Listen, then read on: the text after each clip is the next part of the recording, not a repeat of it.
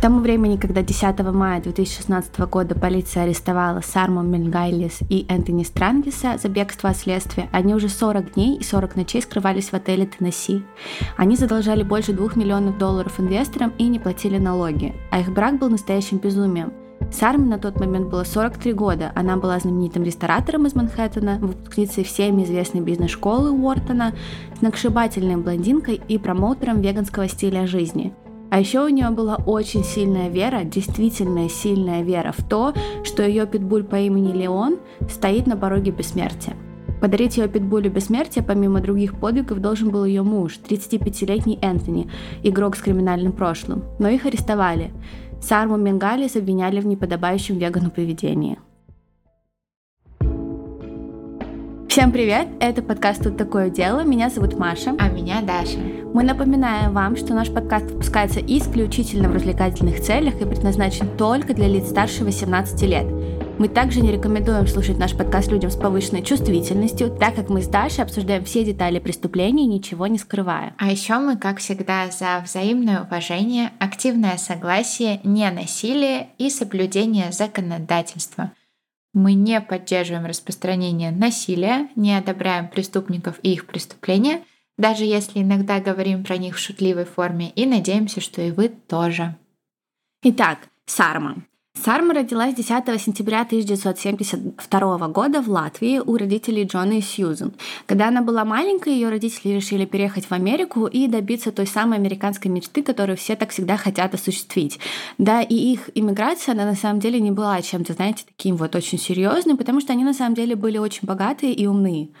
Поэтому они просто переехали в Америку и стали зарабатывать еще больше денег там. И такие, о, американская мечта исполнилась. Да, потому что они даже переехали в самый дорогой город Массачусетса. И оба там добились огромных успехов.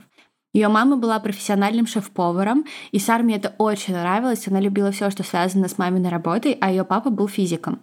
И все детство Сарма чувствовала себя не на месте, она сосредотачивалась на себе, полностью осознавала то, что она не вписывается.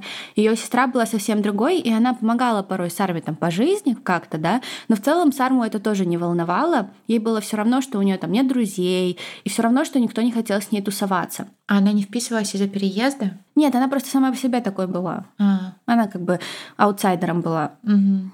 И она знала по факту, что она совершит в жизни великие дела, и это было единственное, что имело для нее значение.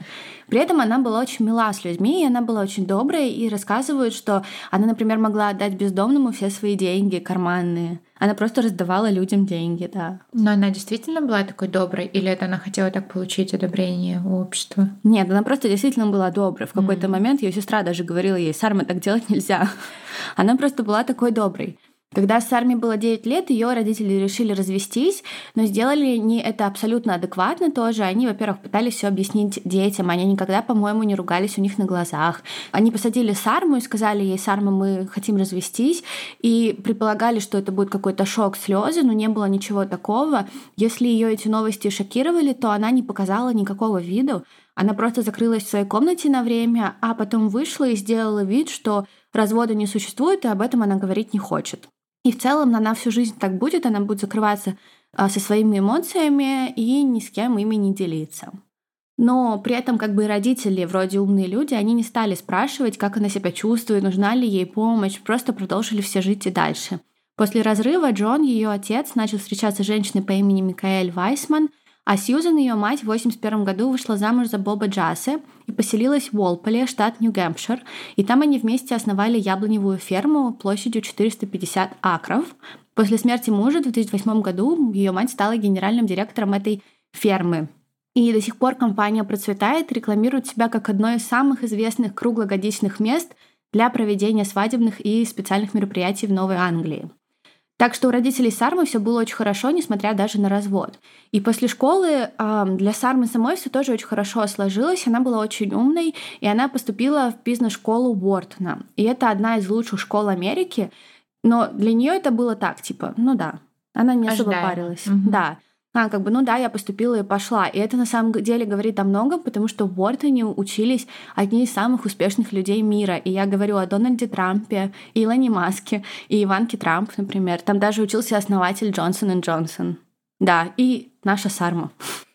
А после школы, когда она ее заканчивает, она переезжает в Нью-Йорк и начинает работать в одном популярном инвестиционном банке. И это ей ни капли не нравилось. Ну вот от слова совсем. Она думала, что ее жизнь была на автопилоте, и что так у всех вокруг. Работа — это одно для нее, а увлечение — это другое. И она эти вещи не смешивает. И она реально думала, что все люди на работе живут точно так же. Что как бы твоя работа — это что-то отдельное от э, твоего там призвания, от твоей жизни. Но потом как-то постепенно до нее начало доходить, что на самом деле у большинства людей жизнь складывается абсолютно не так. Она замечала, что ее коллеги просто безумно увлечены инвестиционным банкингом и читали статьи из журнала «Это Уолл-стрит», они подписывались на эти вещи, они постоянно об этом обсуждали, даже во время обеда они друг с другом говорили о банкинге. И карьерные успехи их очень сильно волновали, а у Сармы было не так. Сарма не интересовалась своей работой, ее интересовала еда. Relatable. да, она постоянно читала рецепты, ей нравилось пробовать новое, она любила экспериментировать, и она знала все о трендах еды. Это у нее от мамы? А, я не знаю, может быть, но она сама этим безумно горела. Mm-hmm. И да, работа всегда была тем, что она просто должна делать в жизни, чтобы себя обеспечить, но в какой-то момент она начала сомневаться, а сделала ли я правильный выбор.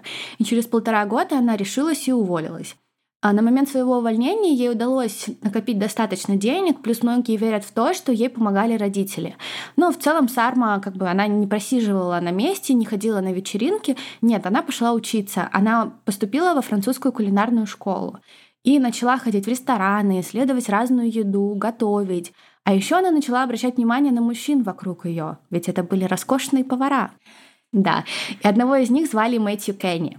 Мэтью был знаменитым шеф-поваром, он владел рестораном, работал над всеми ожидаемой кулинарной книгой, и она узнала, что он ищет себе ассистента. И она сразу же подала заявку на должность его помощницы, и для нее это было шансом просто поговорить со своим кумиром даже. А к концу собеседования у нее была и работа, и свидание с Мэтью. Угу. Да, и по итогу они пошли на свидание, и очень быстро у них все завертелось. Они оба были веганами, и они очень много делали вместе всяких промо. Они а, ходили на интервью, на всякие шоу, они готовили вместе, и люди влюбились в них как в пару. И для нее это было очень полезное знакомство и полезные отношения тоже. Да, mm. она многому училась, плюс она действительно в него влюбилась. Mm. И плюс эта вот идея пары, она всем очень сильно нравилась. И в 2001 году они вместе открывают ресторан, потому что они, ну, пара, они этим горят, это их мечта. Но у ресторана дела шли плохо, настолько плохо, что в 2003 году его пришлось закрыть. Но мечту они не были готовы оставить и не собирались от нее отказываться, поэтому в 2004 году они связываются с человеком по имени Джеффри, а Джеффри был популярным ресторатором, инвестором, очень богатым мужчиной, и он был другом Мэтью, он его знал. И они просят его помочь с ресторанным бизнесом им и просят его об инвестициях. И Джеффри дает им шанс, потому что он верит Мэтью, и на самом деле излишне говорить, что этот ресторан стал просто роскошной инвестицией и на время окупал себя полностью. Они назвали основанный им ресторан Pure Food and Wine. На русском это звучит ужасно, чистая еда и вино, но на английском... Здоровая, да, наверное? Типа того, да. Но на английском, да, очень, очень дорого. И этот ресторан располагался на первом этаже элитного таунхауса в Грэмсери парк на Манхэттене в Нью-Йорке. Это был очень элитный район, закрытым парком, дорогущими таунхаусами, и да, вы можете пить каждый раз, когда я говорю слово «элитный». В ресторане даже был выход в такой садик. Он стал сенсацией, вообще говорить нечего. Он дважды попадал в список 100 лучших ресторанов Нью-Йорк Таймс, и пять лет подряд он был в списке лучших ресторанов Нью-Йорка по версии Forbes. А почему первый их ресторан тогда провалился, а второй был таким ошеломительным успехом? Я думаю, что все дело было вместе, пиаре, mm-hmm. деньгах, которые Джеффри mm-hmm. принес, у них таких денег не было. Mm-hmm. И как-то у них получилось все раскрутить. Плюс они сделали упор на сыроедческую еду и на веганскую еду. Mm-hmm. Этот ресторан стал также хитом не только среди журналистов, но и среди знаменитостей, не только просто среди людей. Это сейчас у нас на каждом углу там смузи-шопы, веганские рестораны. У нас на каждом углу есть смузи-шопы. Ну, все равно мы можем взять смузи в любом месте. Ты ну, можешь, да. Тебе не надо особо искать. Летом некоторым из нас там нравится практиковать сыроедение и просто на секунду чувствовать себя здоровым человеком. Но в 2000-х в начале это было чем-то абсолютно необычным и непривычным. В то время не продавались на полках супермаркетов альтернативы на вкус похожие на мясо, и люди не скупали тоннами тофу. Это было очень необычно все. И это новое и безумно интересное тоже интересовало и привлекало. О полностью сыроедческом ресторане стали много говорить, а потом и вообще писать в журналах. Ну, это стало модным наверняка еще. Да, начало угу. развиваться.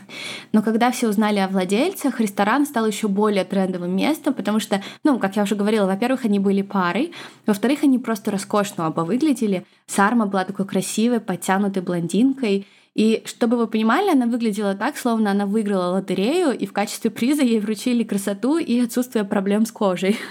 она выглядела роскошно. А ее парень Мэтью тоже был в отличной форме, они оба светились, выглядели очень здоровыми, и людей это, естественно, привлекало. Пока это выглядит как идеальный фасад, и по моему опыту за этим идеальным фасадом обычно скрывается столько всего. И я уже жду, потому что я точно знаю, что там что-то было страшное, темное и жуткое. Ну нет, сейчас еще нет. Сейчас все просто очень хорошо. У okay, Сармы я жду. У Сармы просто цвело все в жизни, и она была очень счастлива. Через год после открытия ресторана в 2015 году с помощью Джеффри у Сармы и Мэтью выходит книга рецептов под названием «Сырое питание в реальном мире». 100 рецептов, от которых вы будете сиять. В любом случае, книга только увеличила интерес к ресторану. Клиентами ресторана были люди, склонные к такого рода предпочтениям. Многие из них были с деньгами, с очень большими. Туда стекались любители йоги, Естественно, те, кто питался в тех же направлениях, там, веганство, сыроедение, или просто те, кто не боялись экспериментировать, ну, и все очень богатые.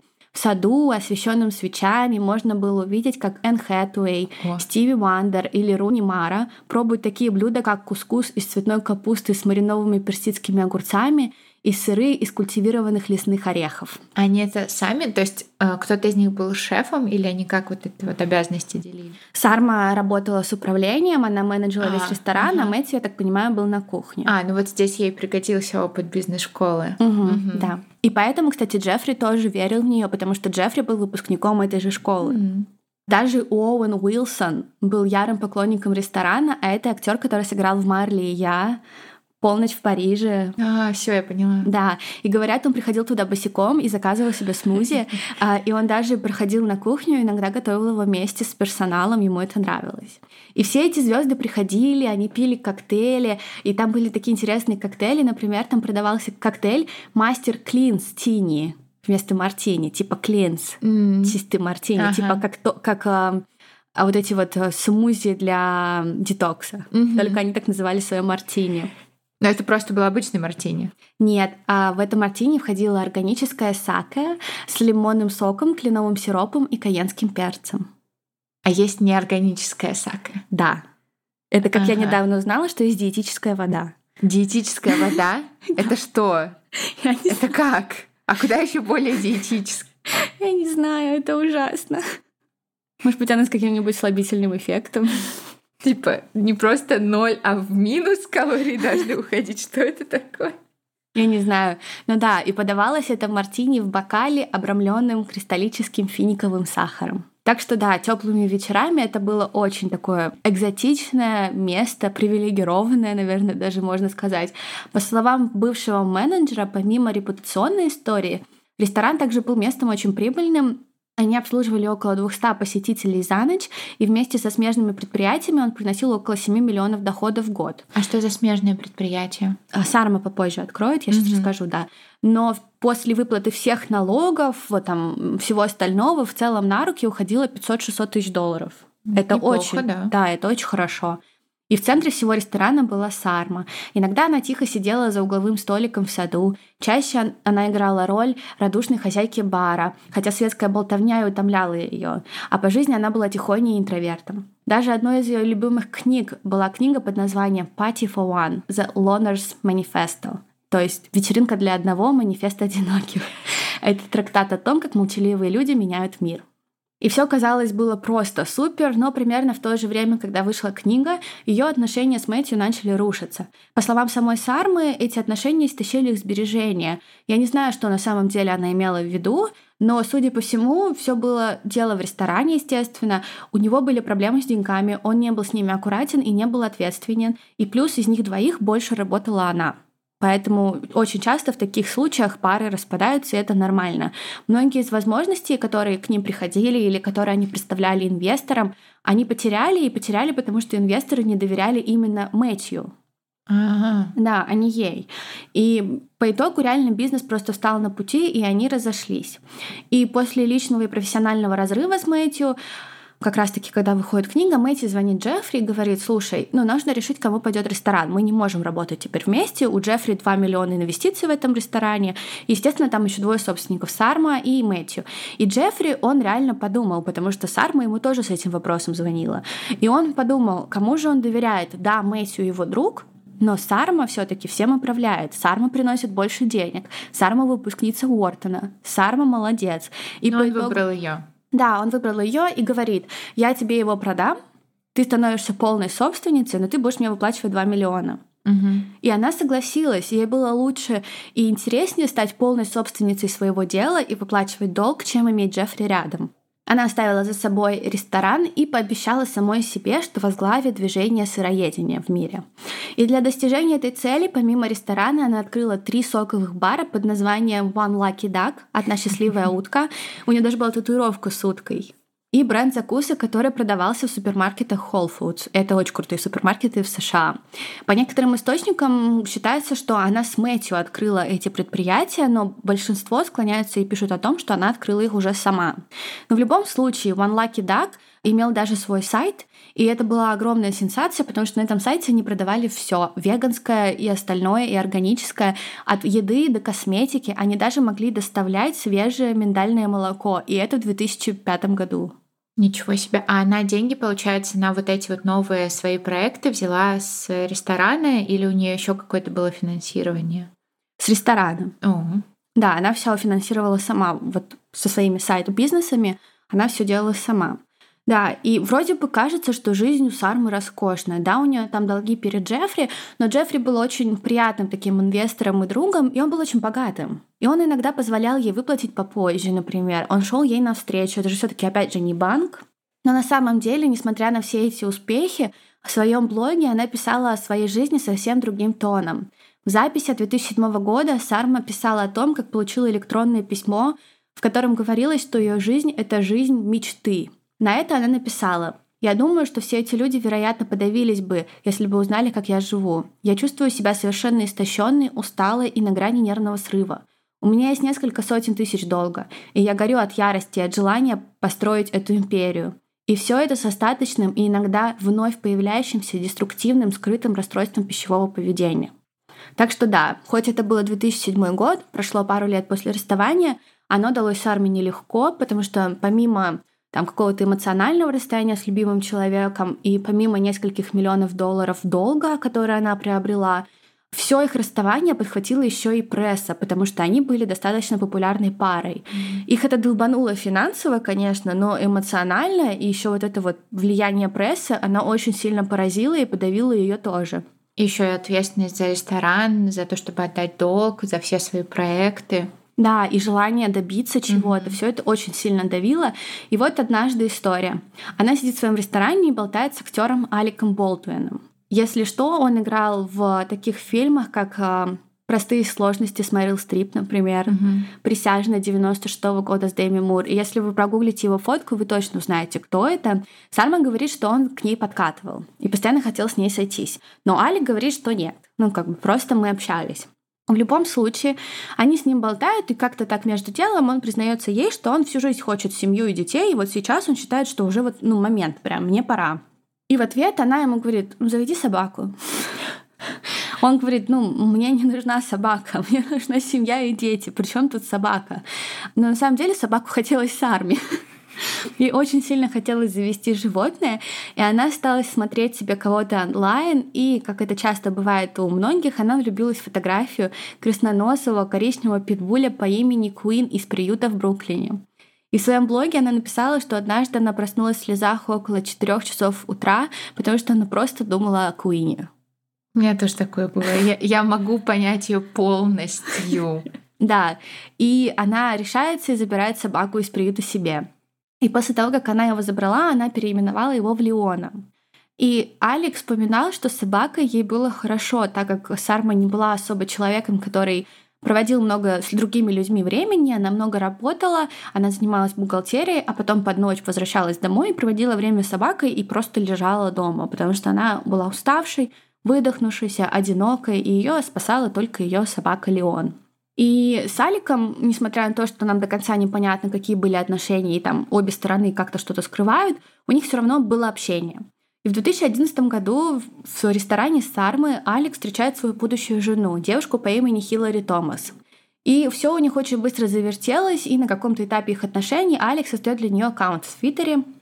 Ей достаточно быстро, и среди первых начинает писать умный парень с ником Discipline of Thought, который использовал всякие смешные прозвища для себя, типа мистер Фокс или мистер Лонгботтомс. Подожди, это кому он создал аккаунт в Твиттере? Своей жене. Новой. А, своей жене, окей. Ну, новой девушкой, которая станет его женой, ага. да. Сарма уже в Твиттере была, mm-hmm. и она часто общалась с Аликом. И вот этот вот мистер Фокс, которого я так и буду пока что называть, фолловит Алика, фолловит его новую девушку и, кажется, тусит во всей этой вот их теме. Mm-hmm и постоянно ответит что-то милое, смешное, и ребята его постоянно репостили. А Сарма, она, у нее не было своей жизни, она часто сидела онлайн, листала чужие странички, и она натыкается на этого мистера Фокса. Она начинает читать его твиты, хихикать, ей он нравится, и со временем она его фолловит. Угу. И именно вот так начинаются их знакомства, как казалось, с Арми. Но на самом деле мистер Фокс уже знал о ней. Потому что у нее были достаточно доступны онлайн там блоги, про нее писали в интернете. Mm-hmm. И, в принципе, погуглить и узнать, кто такая Сарма, было очень и очень легко. Это все похоже на начало какого-то типичного фильма про любовь, отношения, расставание. Вот это вот все, как будто бы я уже такое смотрела когда-то. Нью-Йорк, рестораны. Да, да, да, да. Да, это правда. И он реально делает все, чтобы ее завоевать. Например, один раз она пишет в Твиттере, кто догадается, почему мою собаку зовут Леон. И мистер Фокс, естественно, угадывает. Она назвала ее в честь фильма Леон, конечно mm-hmm. же. Сарма была растрогана, удивлена, говорила, что никто никогда не может догадаться и отправляет ему в Твиттере воздушный поцелуй. Почему? По-моему, это очевидно, я сразу же подумала про это. Да, а ну она писала, что кто-то говорит о группе King of Leon, знаешь такую, кто-то говорит про Король Лев.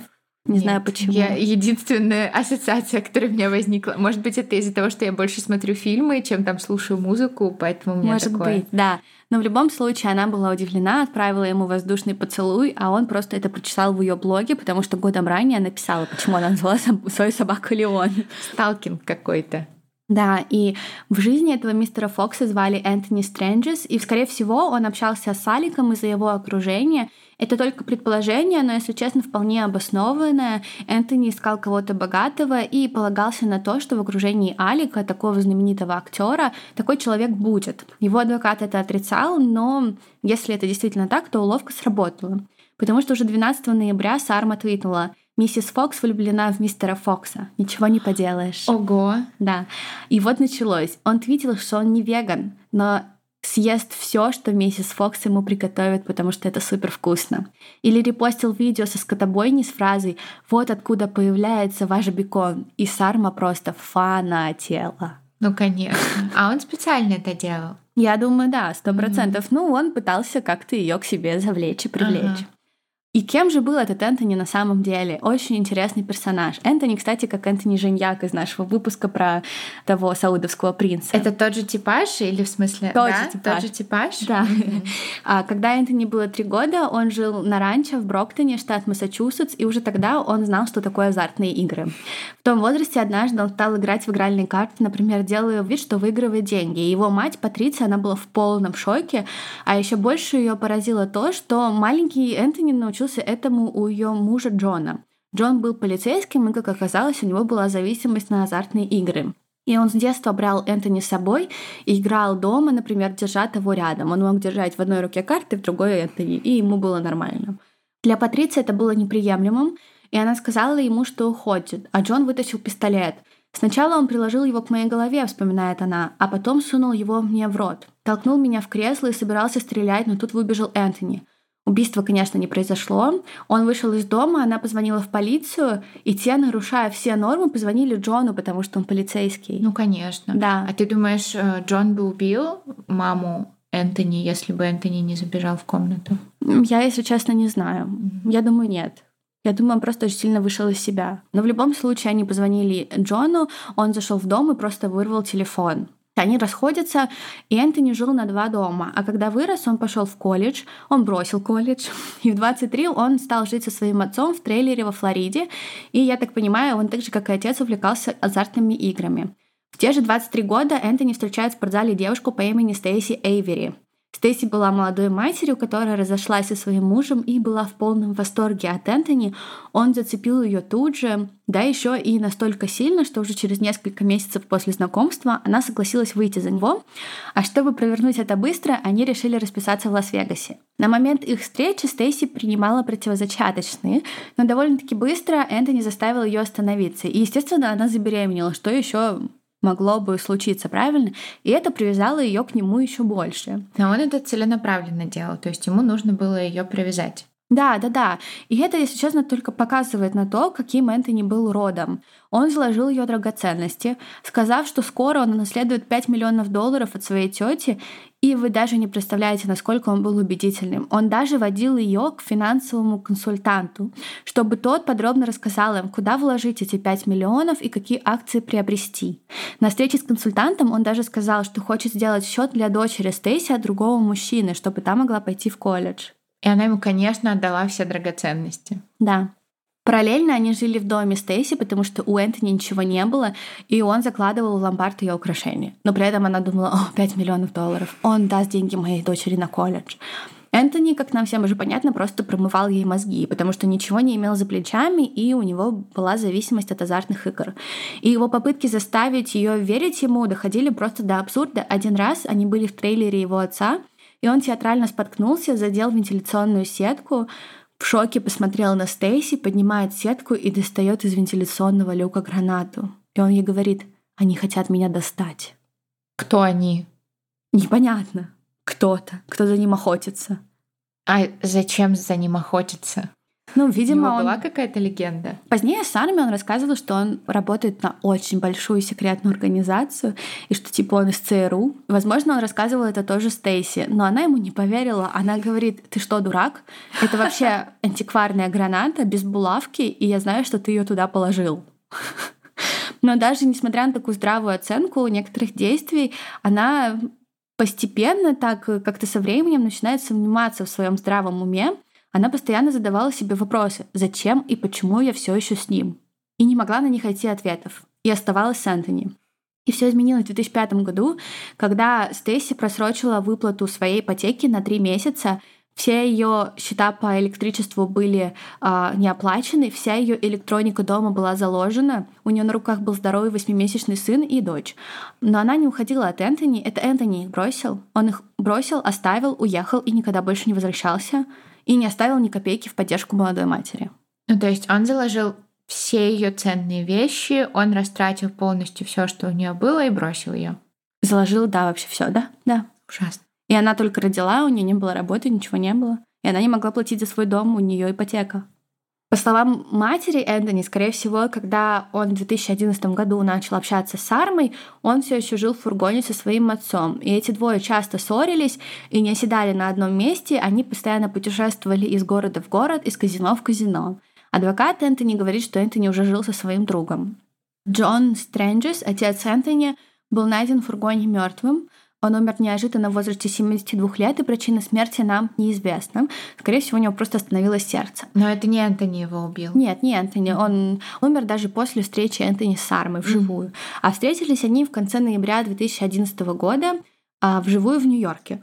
Друзья Сармы говорят, что Энтони не был таким спортивным, как казалось онлайн. И это Сарма рассказывала всем, мол, типа, ей нравились такие спортивные, подтянутые парни, а он был таким большим, как футболист, с лишним жирком. Такое себе описание мужчины своего. Но ей было все равно, потому что она была по уши влюблена. Она его не судила, сказала, что да, он полноват, но он такой милый, ничего страшного. Капец она, это ужасно. Энтони знал, что он не совсем соответствует требованиям Сармы, и потому он сразу стал играть по своим правилам. Так, в первой неделе ухаживания он стал втирать ей, как он добытчик, и вообще такой самец в отношениях. И ему нравится ухаживать соответствующе за своими дамами. Он говорил, что он может поднять ее одной рукой, а другой рукой поднять ее пса. И ей это нравилось. Она просто тащилась. Женщины странные. Ей казалось, что Энтони понимает ее не только физически, но и эмоционально.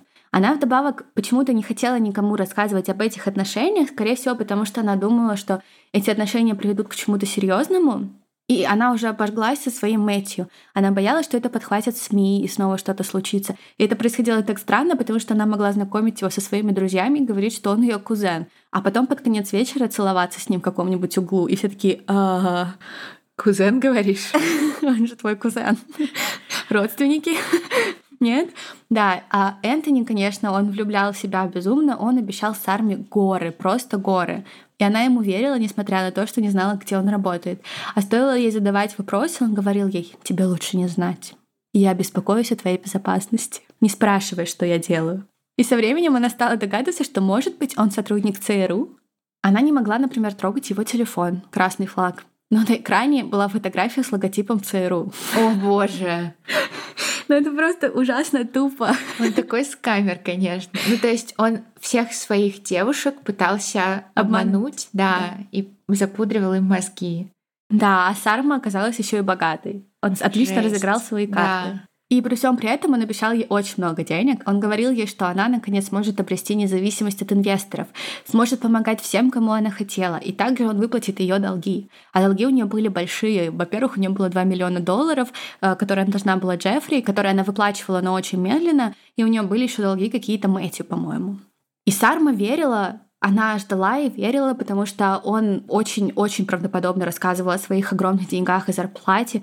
Он даже говорил, что его звали в банки, в очень крутые банки, и эти банки просили, чтобы он хранил свои деньги у них. Знаешь, когда ты Да, очень-очень да, да, богатый да, да. миллиардер, и все такие храни Да. у нас Ну а свои где, деньги. где тогда твои деньги? Он сказал, что он не может этого делать. Ну, потому что они у него в других активах. Каких других активов? Я расскажу. И Сарма верит, верит, верит, но постепенно начинает разочаровываться. Ничего не исполняется. К апрелю 2012 года денег так и не было, ей начали надоедать сказки Энтони. И вдобавок однажды они напились, и перед тем, как заняться сексом, она его предупреждает, что у нее овуляция. Ну, она фертильна сейчас, очень сильно. И ей казалось, что он все понимает и не будет рисковать, но Энтони сделал все наоборот. Ну, это его, видимо, отработанная уже схема, чтобы привязать к себе девушку. Да, и она забеременела, она была очень зла, ей пришлось сделать аборт, и после этого в гневе она сообщила Энтони, что мы не можем больше быть вместе, мы расстаемся, и вообще я сделала аборт. Разбитой Сарме начало казаться, что она в мире совершенно одна. Она ее дорогой и любимый питбуль. И в Твиттере она написала «Я люблю свою собаку. Леон никогда не соврет мне». Но если вы думаете, что на этом их история любви подошла к концу, то вы сильно ошибаетесь, потому что уже 5 декабря 2012 года в Нью-Йорке пара расписалась. Но он бы не отпустил ее просто так. Никогда бы, нет, нет. Сарма об этом никому не рассказала, потому что их союз был не только эмоционально очень сильным для нее, но также она не хотела никаких подозрений. Потому что Энтони ей сказала, что это не просто так. Мы с тобой не просто расписываемся, потому что мы любим друг друга. Когда ты станешь моей женой, мне будет легче тебя защитить. Чего он вечно ее защищает? По словам источника, близкого к Сарме, она начала в какой-то момент говорить о каком-то скрытом брате. Жестоком человеке, который был экспертом в области слежки, а еще он был связан с таинственными силами. А ее муж, ведь агент ЦРУ, у него были Бентли, Rolex, он вел себя супер убедительно, не смейтесь. И однажды она заметила, как он даже просматривает видео с дрона на компьютере, и ей показалось, что это очень правдоподобно. А в другой раз, это очень смешная история, в другой раз он подвозил ее на работу, остановился около какого-то совершенно простого жилого многоэтажного дома и говорит ей, никуда не выходи, я сейчас вернусь. Он шел и вернулся в машину с конвертом полным бриллиантов. Ну, на самом деле мы смеемся, но это же очень опасно. То есть он просто пудрил ей мозги, как это газлайтинг, да, Да. называется? То есть он просто ее создавал для нее отдельную реальность. Это очень страшно. Да, и она реально, понимаешь, вот это видео с дронов, кто-то за тобой следит. Кошмар. Ам, он приносит какие-то бриллианты, Мгм. он мафия, он ЦРУ, он ничего не говорит, я не могу даже трогать его телефон, он за меня беспокоится. И он добавлял шарма, он постоянно говорил такие вещи типа «Я делаю свою работу, чтобы такие люди, как ты, могли спокойно спать». И она была влюблена, и ей казалось, что он герой. А потом в жизни начались кошмары. Энтони однажды сказал ей, что его технический эксперт по имени Уилл Ричардс обнаружил, что ее компьютер был взломан.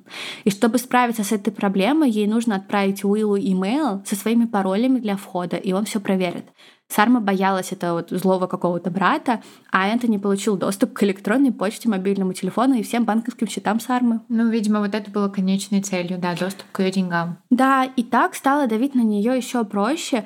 А если Сарма вдруг против была чего-то и протестовала, он говорил ей, что она просто истерит, а истерики к добру не приводят, они только сбивают их с курса. Он смотрел на нее так, словно она дура, естественно, унижал и спрашивал, ты сегодня вообще свои антидепрессанты принимала? И ей не следует доверять своей памяти из-за препаратов, которые она пьет. Он говорил ей много чуши, которая начинает казаться правдой, если человек живет в этой ужасной токсичной среде.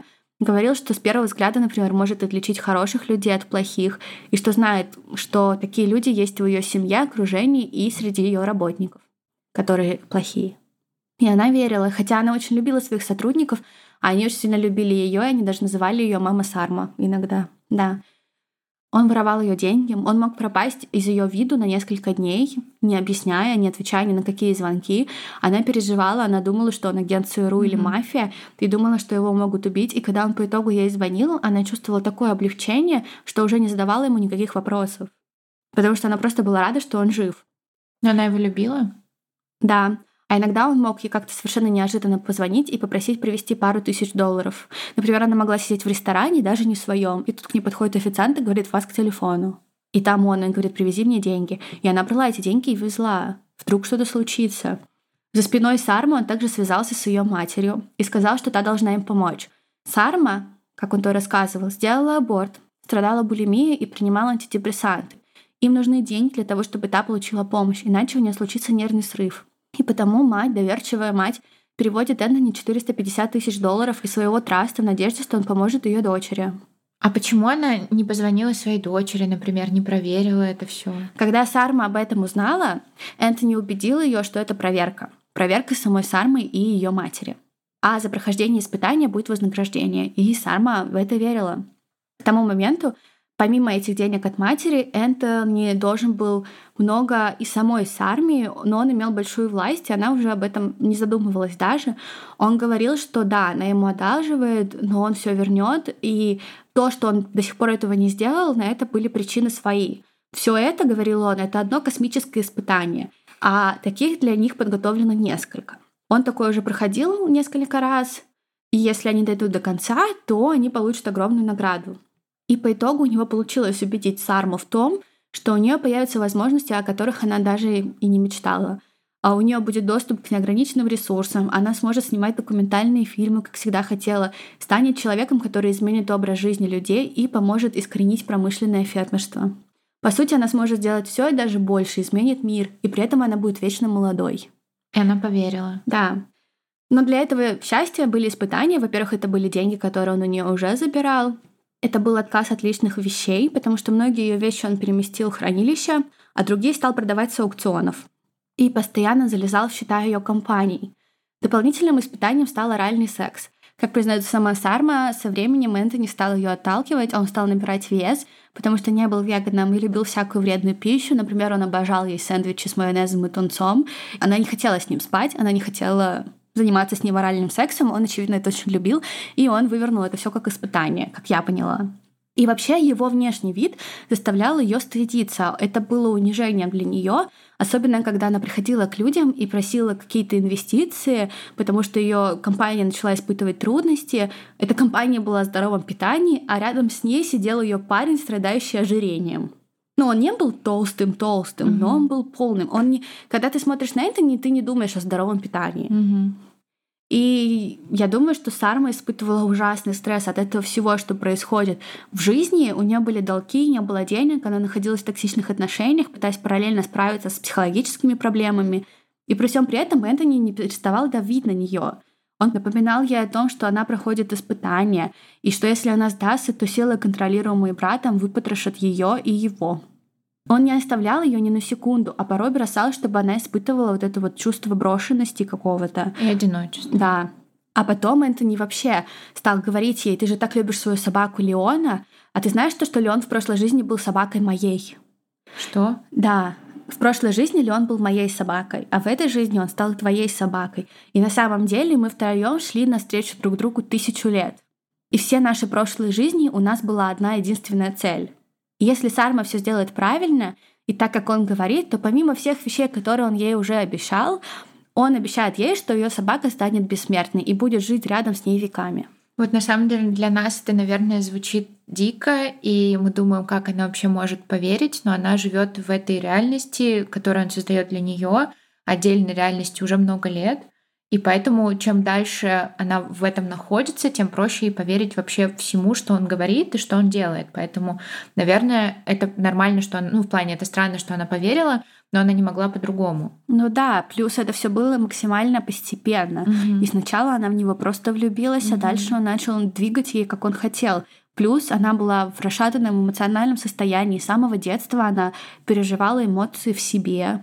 Она была интровертом mm-hmm, сильным. Mm-hmm. И это все играло ему на руку. И у нее не было, наверное, таких прям близких друзей, наверное, просто большой круг знакомых, но близких друзей не было, да? Ну, у нее были какие-то друзья, но да, она, чаще она была одна. Mm-hmm. И вот все, что, скорее всего, переживала Сарма, является примером типичного принудительного контроля. Это такая форма домашнего насилия, которая проявляется как культ одного члена пары, грубо говоря, а второй выступает в качестве последователя с промытыми мозгами. Чаще всего тот, кого считают лидером, но это мужчины. Угу. Автор книги «Принудительный контроль. Как мужчины заманивают женщин в ловушку личной жизни» в целом логично объяснял этот способ привязанности. Мужчины пытаются в таких отношениях полностью отрезать другие варианты и возможности для своих партнерш, и постепенно женщины становятся полностью зависимы в своем восприятии реальности. И Энтони умел так делать, у него был доверчивый голос, как у мальчика. При этом он был очень ловким. Даже когда у него после всей этой ситуации брали интервью журналисты, он ни разу не ответил ни на один вопрос во время беседы, но при этом все время говорил. То есть он уходил от ответа. Да, угу. и он умел так управлять людьми, что ему верили угу. и не спрашивали. Согласно обвинительному заключению, за весь период их отношений Сарман перевела более 1,6 миллионов долларов со счетов своего бизнеса на личный счет. Из них 1,2 миллиона Энтони потратил в казино Коннектикута. Энтони, которого ее сотрудники называли Шейном, ездил, Чё? потому что он сначала говорил, что он Шейн гей. Да, там вообще, там такая была ужасная история. Он сначала представился Шейном, а потом в какой-то момент он позвонил на работу, на телефон, где определяется, кто звонит, и там было написано Энтони. И сотрудники погуглили его имя, что это за Энтони. Mm-hmm. И оказалось, что это парень, у которого там была судимость, который был женат. И он говорит, ну да, я соврал. И эти сотрудники пошли к Сарме и говорят, а ты вообще знала? Она mm-hmm. говорит, ну, мы все сделали свои ошибки в молодости. Да. Она его оправдывала, в общем, Во в любых всем. обстоятельствах. Да, да, да. Ну так вот он, он ездил на дорогущих машинах. Он вел себя в ресторане так, словно он босс. Сотрудник бухгалтерии только в 2014 году примерно пять раз получала от него сообщение с предложением встретиться в Ситибанке на южной стороне Union Square, и Антони говорил, привези наличную недельную выручку ресторана, что часто варьировалось там от 3 до 10 тысяч долларов. И сотрудник, занимающийся деньгами, он не был квалифицированным бухгалтером, но даже он заметил что-то странное, потому что Энтони забирал деньги, но никогда не вносил их в банк, чтобы положить на счет. Он уезжал. Почему он не сказал с армией об этом? Он, видимо, думал, что Сарма в курсе.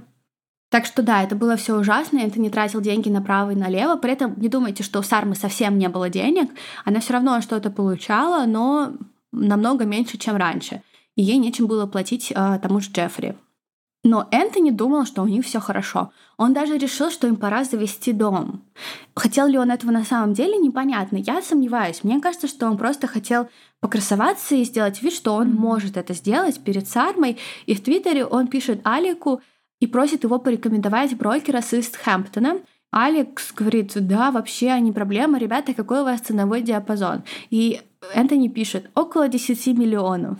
И Алик такой, чего? Ну, он думает, ладно, это ваше дело, не знал, что Сарма столько зарабатывает. Mm-hmm. Но, естественно, таких денег у них не было. Естественно, никакой дом они не купили, они даже не поехали его смотреть. Mm-hmm. Эти все проблемы, они наваливались, наваливались, наваливались. В конце концов, все, что так давно трещало по швам, начало разваливаться, и их единственный выход был, их единственное доходное дело, любимое дело Сармы, стало уплывать у нее из рук. Сначала разочарованные инвесторы ресторана нашел запись об аресте Энтони, как это раньше нашли сотрудники ресторана, и он позвонил Сарме и говорит, типа, ну, что-то с этим ненормально. Плюс он позвонил Энтони и решил выяснить напрямую, а Энтони стал ему угрожать. И он говорит, что если вы попытаетесь тянуть меня в какую-то ерунду, заморать мое имя грязью, я немедленно подам в суд. Это и Энтони такое. говорил? Да. Инвесторам ресторана, которым Сарма должна. И они такие, что вообще происходит? Все начинали очень сильно переживать. Потом примерно в то же время, к зиме 2015 года, сотрудники ресторана массово уволились. И это произошло из-за того, что Сарма не выплатила им месячную зарплату. И это был уже второй случай удержания зарплаты за год. Первый произошел в июле 2014 года. Средств у Сармы не было, и ей ничего не оставалось, кроме как закрыть ресторан. И она написала об этом в своем блоге в феврале 2015 года, извинилась за инцидент, но позже удалила пост с извинениями. Вот так. Немного позже она дала интервью и сказала, что задержка зарплат была вызвана низкой прибылью.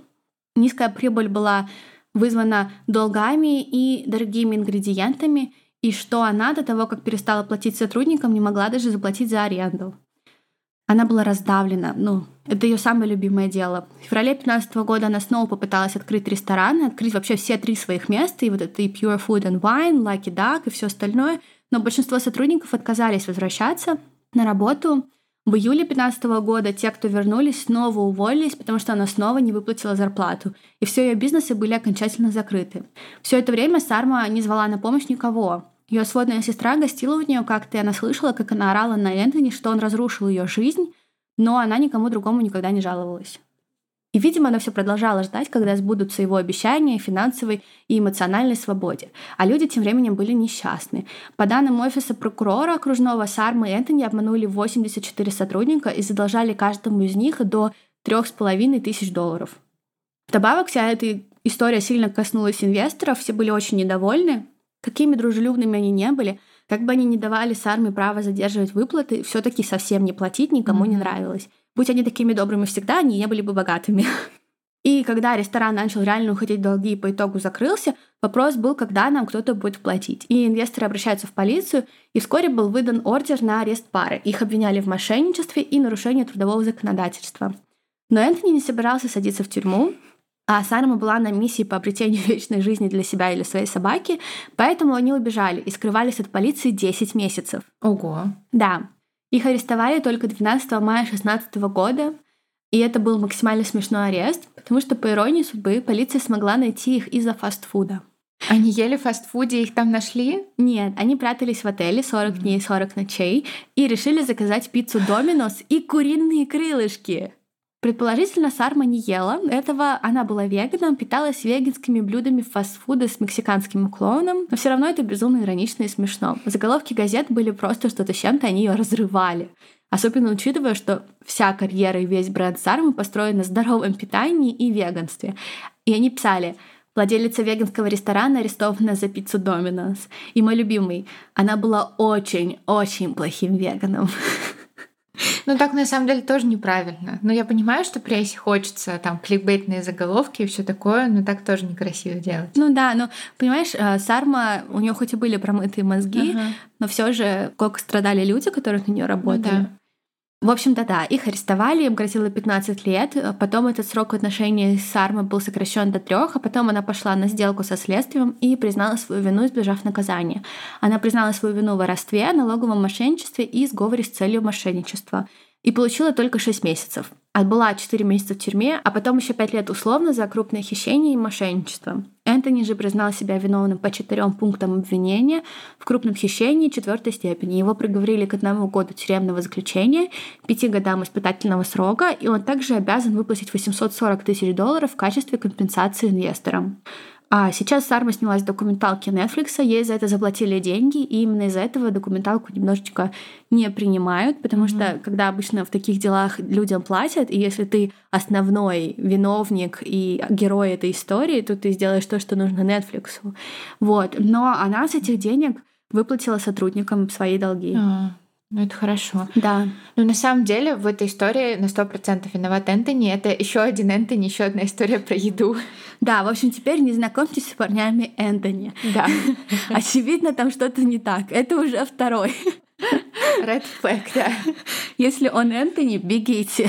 Да, ну, в общем, история... А я не знаю, она прошла как-то мимо меня, но я так понимаю, она довольно была, наверное, известной, да, эта история про нее, наверное, многое писали. На самом деле про нее мало писали. Да? Ну, то есть, видимо, когда по факту это все происходило, про Сарму писали, но она тогда тоже мимо меня прошла. А, ага. И документалка как-то прошла мимо всех. Она многим не очень понравилась mm-hmm. именно из-за того, что как бы все это покупное. Но Сарма ходила в подкаст одного парня и 4 часа рассказывала про себя. Mm-hmm. Я оставлю ссылку у нас на сайте.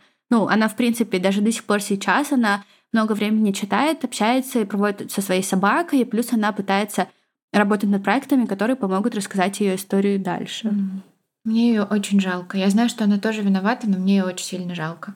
Ну да. Но она все равно вывернула всю эту тему в коммерцию теперь. Так Энтони что... мне не жалко. Энтони абсолютно ужасный. Он заслуживает сидеть в тюрьме до конца жизни. Ну как вот можно... Я вообще... Я не понимаю, как можно даже до такого додуматься, так сильно влиять на людей. Вообще. Но он манипулятор. Он ужасный. Но я даже не придумаю такого. Сходить за бриллиантами. Да, или про вечную жизнь для собаки. Ужасно. Но он, видимо, просто оценивал все, что ей нравится. Да, и на больные точки давил. Это просто ужас. Это ужасно. Я очень этого боюсь, и поэтому я не сижу в Тиндере. Вот такая вот история, да, Марь, про плохих веганов. Да, про плохих веганов, это правда. Друзья, вот такая вот история. Всем пока и увидимся в следующем выпуске. Всем пока!